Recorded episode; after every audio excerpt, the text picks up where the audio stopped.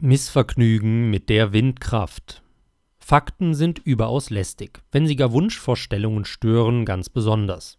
Eine politische Wunschvorstellung ist die fatale fixe Idee von der Klimaschutzpolitik. Damit besonders hervor tut sich Deutschland mit seiner Energiewendepolitik, als solle die Welt daran genesen. Deren Hauptbestandteil ist die Stromerzeugung durch Windkraft. Dumm nur, wenn der Wind nicht so recht mitspielt. Wehen nämlich muss er schon, damit die Drehflügelanlagen die Windenergie in elektrische Energie umwandeln können. Da sie häufig stillstehen oder sich nur träge bewegen, wird es damit nix. Das gleiche gilt für den Sonnenscheinstrom. Der nämlich mag keine Wolken und Regen. Man kann sich das Missvergnügen der Befürworter vorstellen, wenn sie jüngst lesen mussten, Zitat, die Erzeugung erneuerbarer Energien hält in diesem Jahr nicht, was sie im vergangenen zu versprechen schien. Zitat Ende.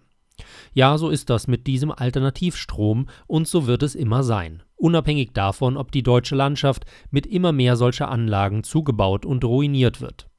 War 2020 noch als Rekordjahr für Alternativstrom bejubelt worden, gibt es jetzt, 2021, bisher lange Gesichter dazu.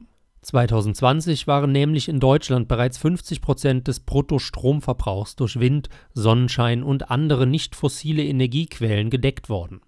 Im ersten Halbjahr 2021 ist dieser Anteil auf 43 Prozent zurückgegangen und auch im zweiten waren es nur 45 Prozent. Deutlich windstiller und ärmer an Sonnenscheinstunden ist es vor allem im ersten Quartal gewesen. So teilen es der Energieverband BDEW und das Zentrum für Sonnenenergie und Wasserstoffforschung Baden-Württemberg ZSW mit. Auch den Grund nannten die beiden, so jedenfalls nach Angaben der FAZ, Zitat, verantwortlich hierfür war vor allem das Wetter. Zitat Ende. Ach nee, als sei das eine völlig neue Erkenntnis. Vielleicht sollte man den Mitarbeitern der beiden Einrichtungen verraten, es wird immer das Wetter sein, wenn es mit Wind und Sonne nicht so recht klappt.